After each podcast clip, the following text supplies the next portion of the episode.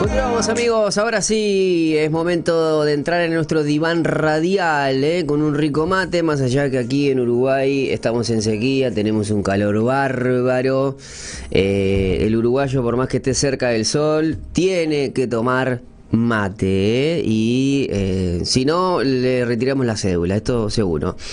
Eh, vamos a ir ya con nuestra terapeuta Lilian, ¿cómo andás? ¿Todo bien? Hola, hola, buenos días, buenas tardes. Hola audiencia de SOE, un gusto estar nuevamente con ustedes. Em, estoy aquí feliz, como cada 15 días, trayéndoles cosas para que ustedes conozcan y que puedan manejarse en la vida de diferente manera.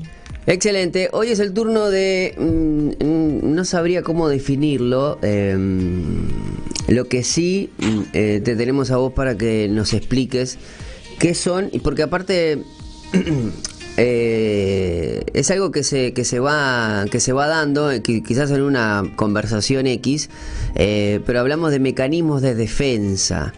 el ser humano tiene muchos mecanismos de defensa y bueno, ya abrimos eh, abrimos como la charla para que nos cuentes un poco, Lilian, qué significa tener mecanismos de defensa. Todos tenemos mecanismos de defensa.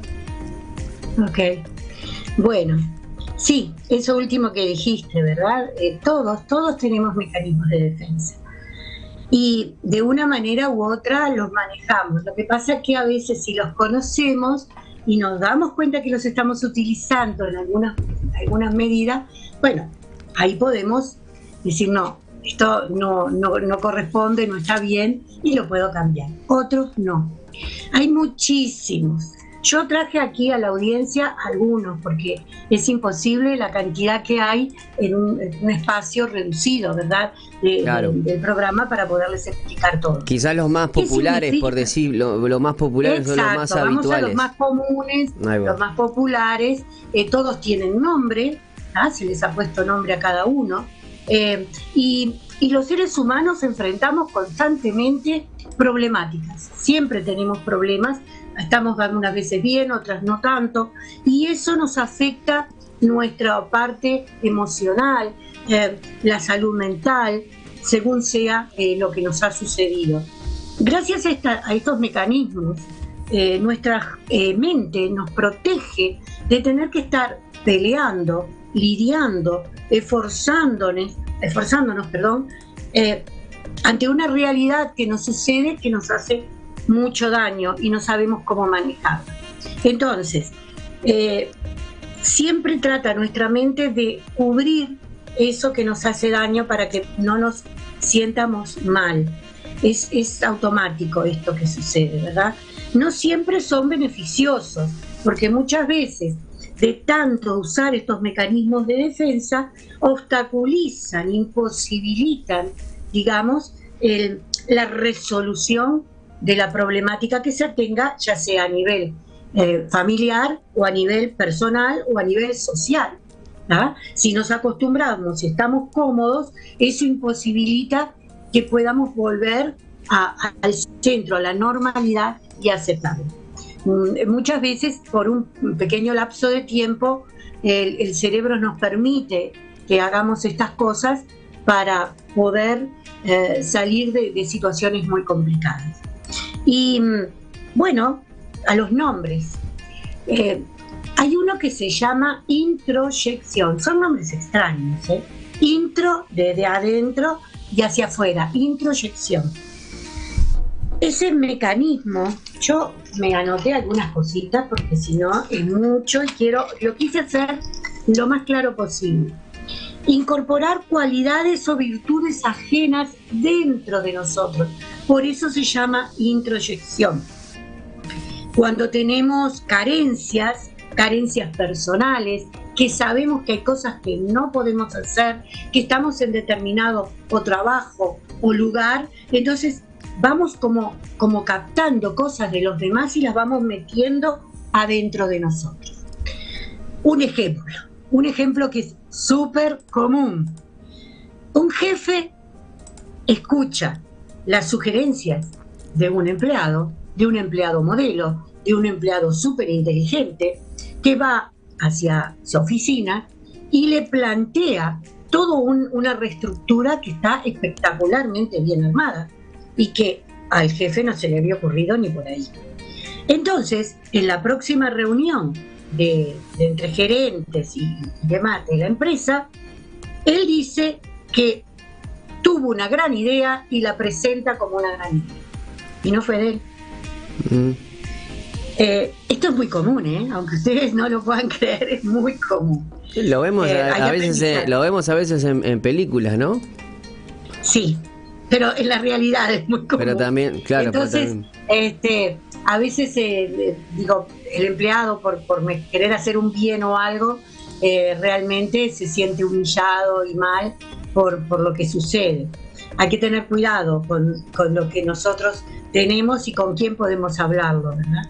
Este, y este jefe generalmente, evidentemente, tiene problemas y cada vez que pesca cosas de los demás, las mete para adentro de y son de él. ¿ah? Ese es un ejemplo de lo que sería introyección, si habremos visto este tipo de cosas. Em, después otro ejemplo, un adolescente tímido que con desconocidos es súper tímido, pero con su familia no es así. Y como no quiere que su familia lo vea así, se comporta como un líder, un líder de la sociedad o del estudio, de, donde esté, o, mismo del trabajo, eh, al cual admira. Y él se comporta de esa manera. Entonces la familia dice, pero qué fantástico. Pero él no es así. En el afuera no es así. Eso es introyección. Creo que ha quedado más o menos claro. Pasamos a otro, que este es mm, el más común de todos los mecanismos de defensa. Se llama proyección es lo contrario, lo contrario a la proyección. Proyectar es como proyectar una película, ¿no? Por, tratar de entender el nombre.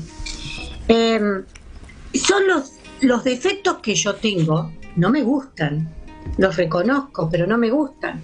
Entonces se los paso a otra persona con el fin de negarlo, el mío, y anularme la culpa y, escapar, digamos, del rechazo social. Es, lo, más, es lo más común, creo que es lo que creo que convivimos diariamente con, personas que hacen eso, ¿no?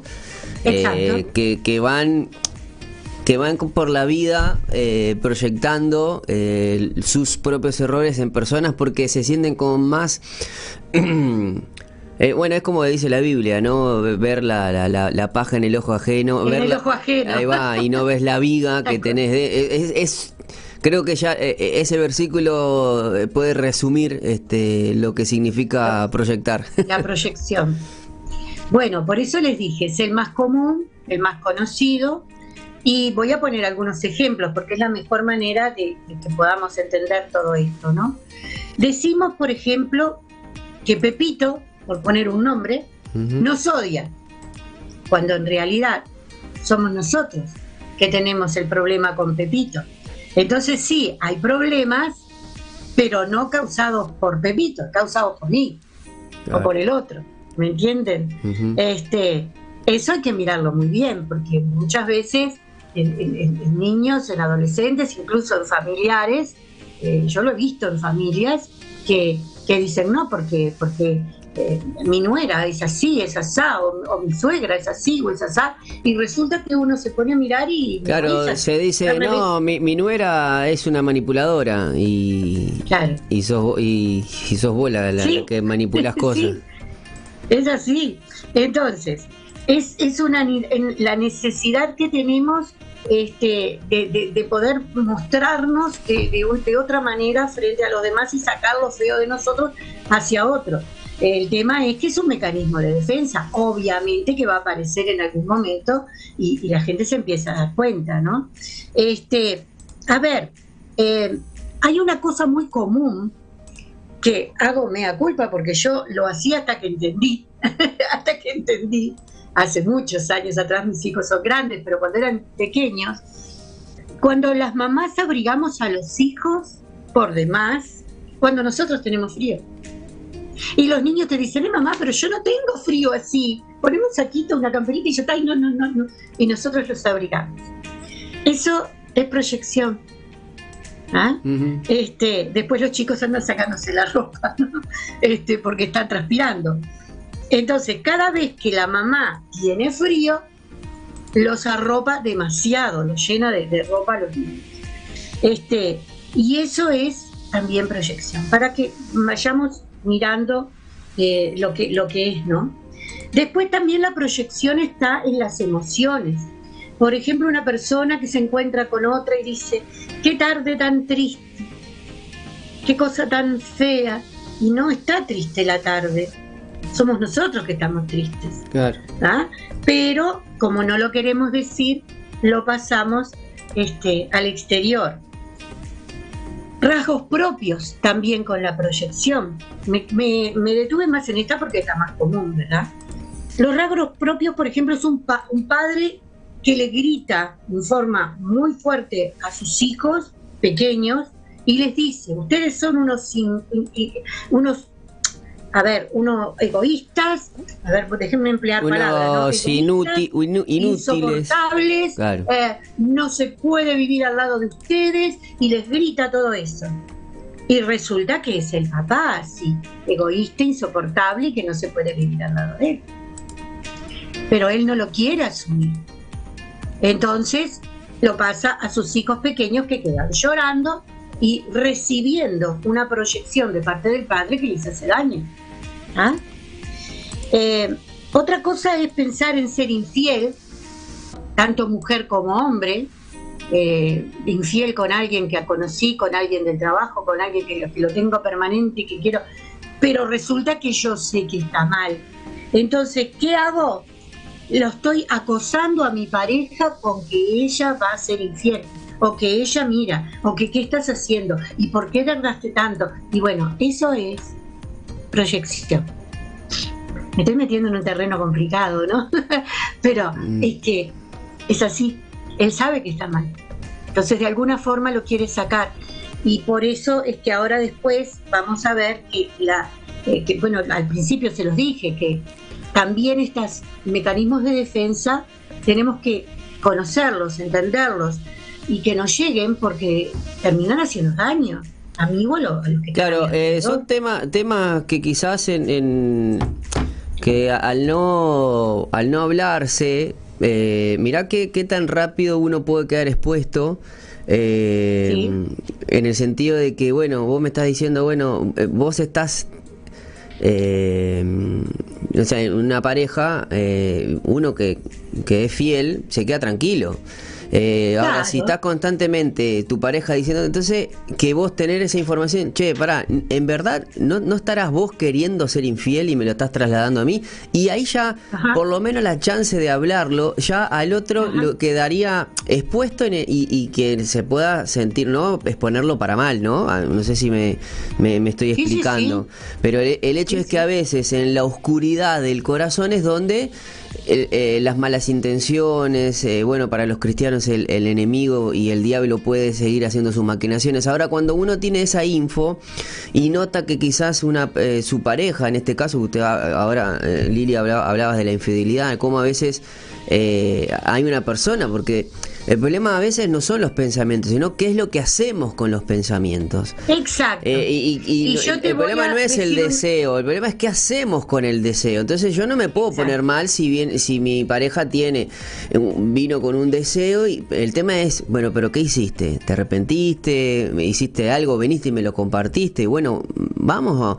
a, orar o, bueno, está bueno que me lo expongas, cosa de que, bueno, mira, me está pasando eso.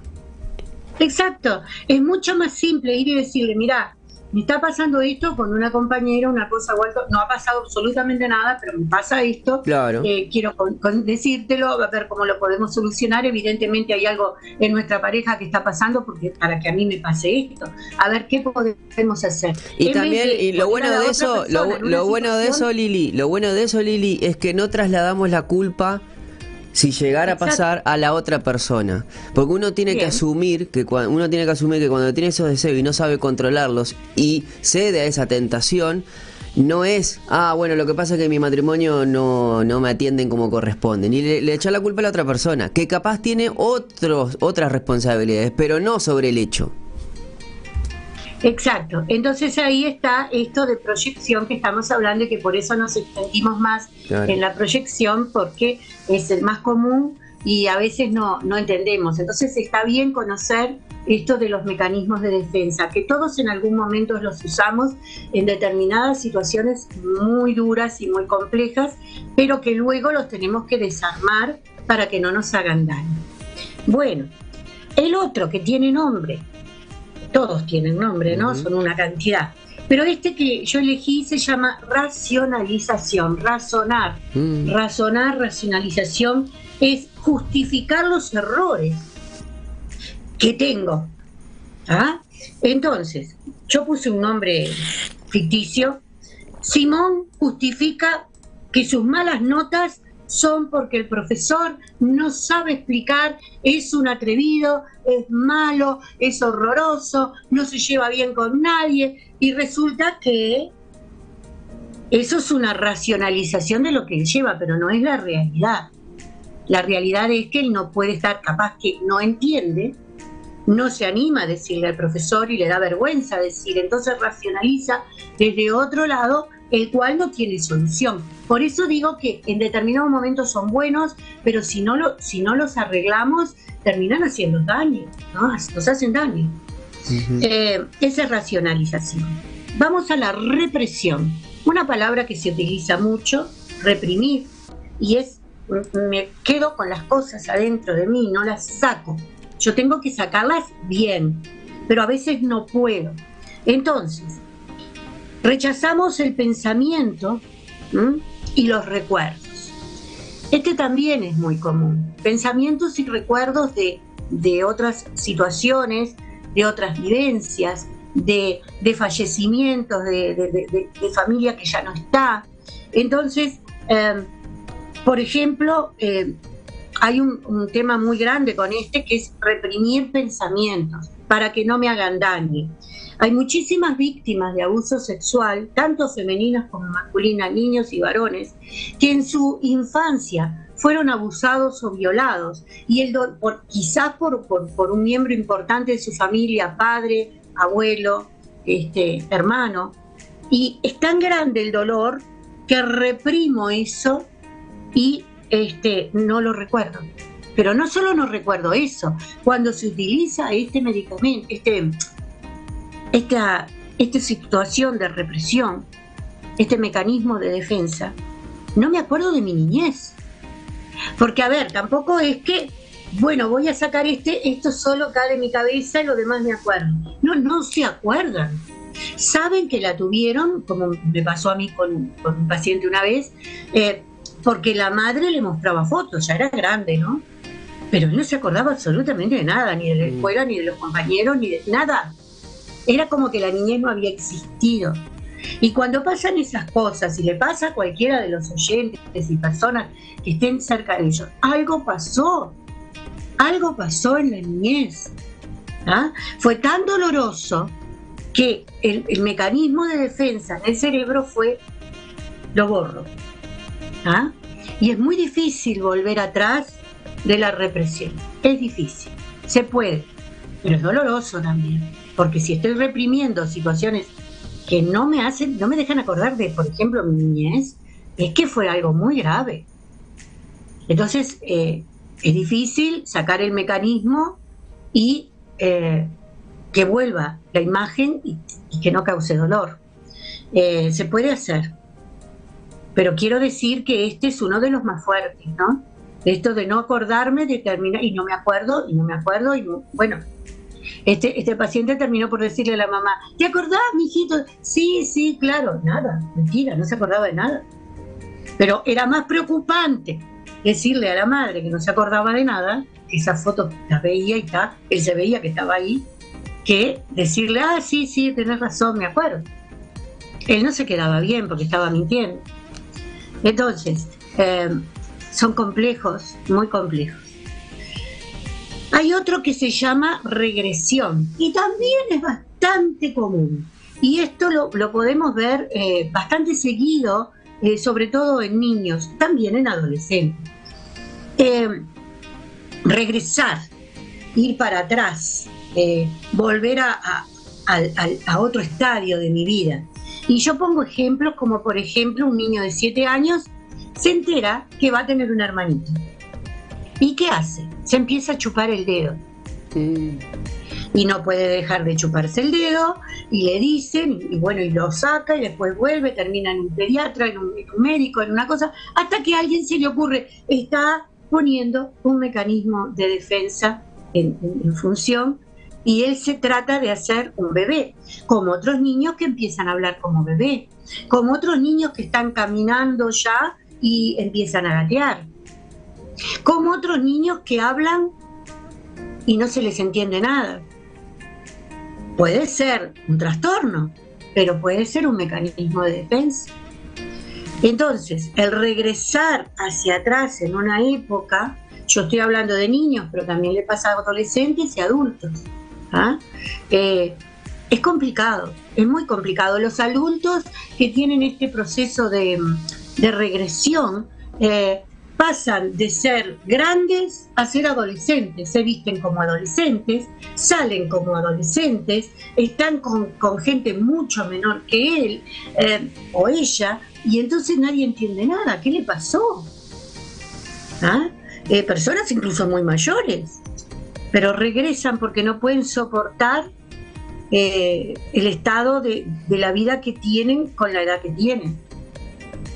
Este, es un mecanismo complejo, este de regresión. Bueno, vamos a, saber de que ustedes tienen muchos que los, que los conocen, ¿no?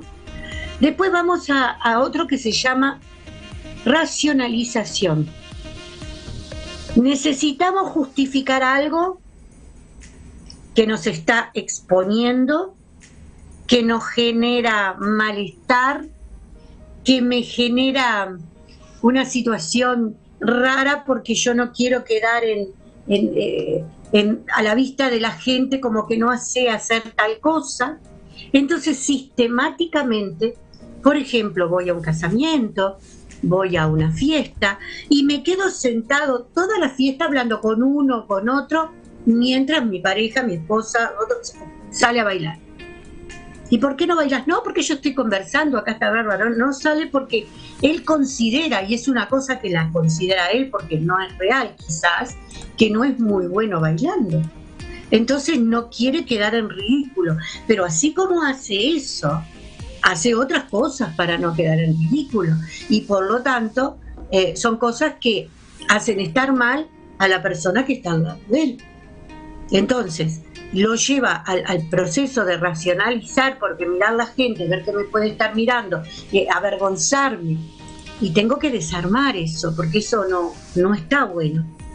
Em, yo no sé si la audiencia ha encontrado o ha visto o ha pasado por alguna de estos, de estos temas son muy comunes en la vida diaria. También es cierto eh, estos mecanismos de defensa cuando muere un familiar y yo eh, mantengo viva su, eh, su vida, lo vemos también en películas, como dijo Pipo hace un rato, este, que entramos y vamos a la casa y resulta que hay un cuarto cerrado donde se abre el cuarto y está exactamente el cuarto como lo dejó y esta persona hace años que no está. Eh, no, es, no es lógico, algo está pasando. No, no, no se deja tocar eso, no, no. Eh, ponen una silla en las mesas cuando falta un familiar, porque hablo de esto porque realmente es lo que, una de las cosas que se ve y se le pone, lo he visto yo, el plato, los cubiertos, todo como si no estuviera ahí. Y no está él o ella, ¿no? Eh, yo sé que el fallecimiento de personas eh, queridas, de hijos y demás, son terribles, pero no puedo eh, utilizar un mecanismo de defensa de por vida, porque me termina haciendo mucho daño y hay gente que termina hablando con la persona, que la persona no está, pero ellos hablan con la persona, entonces terminan con un trastorno de personalidad. Eh, ¿Son complicados? ¿Son necesarios en su momento? Bueno, sí, muchas veces son necesarios en su momento, pero hay que mirarlos, estudiarlos, verlos, para que esto eh, no siga para adelante, ¿verdad? Y como les digo, hay muchísimos más. Les traje los más comunes, los que se ven más, y, y bueno, y los pongo en las manos de la audiencia para que ustedes vean este, en el diario vivir todo esto. Pasa mucho en los niños. Eh, y ustedes lo tienen que haber visto.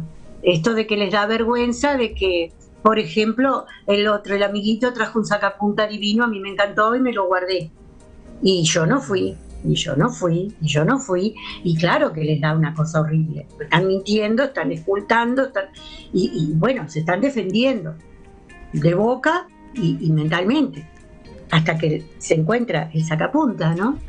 Eh, hay que ir desarmando esas cosas, tanto en adultos como en niños. Yo no sé, Pipo, si tú has vivido o has visto, yo supongo que sí, en familia, eh, todo este tipo de situaciones.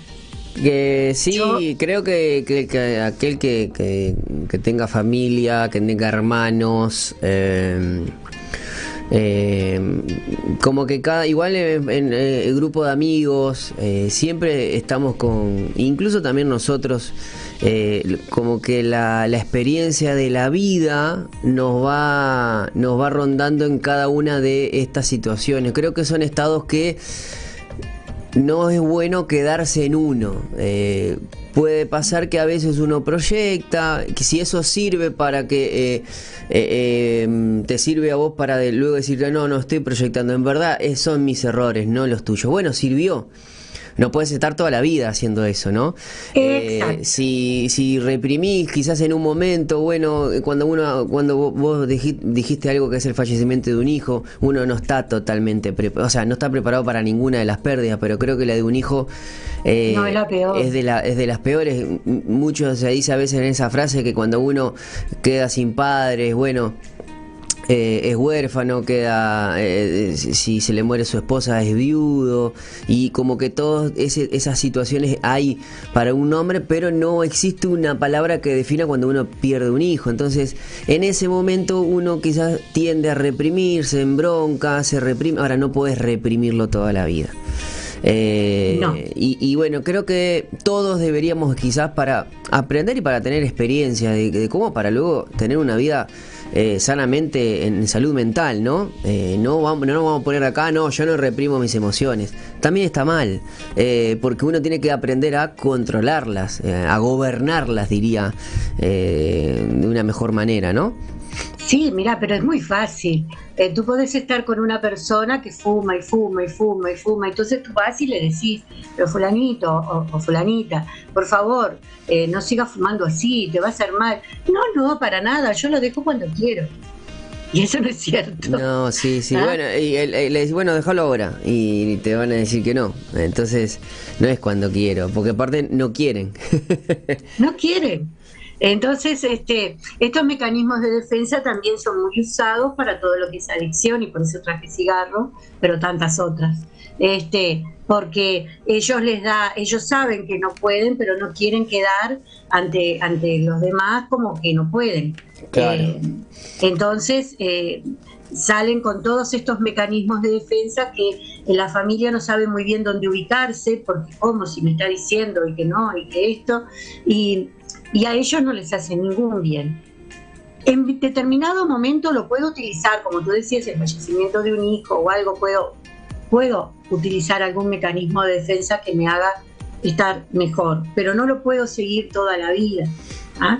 Este, las personas que tienen ese mecanismo que, yo estaba hablando, de que eh, no se acuerdan de la niñez, por una situación específica gravísima en su niñez, eh, tienen problemas.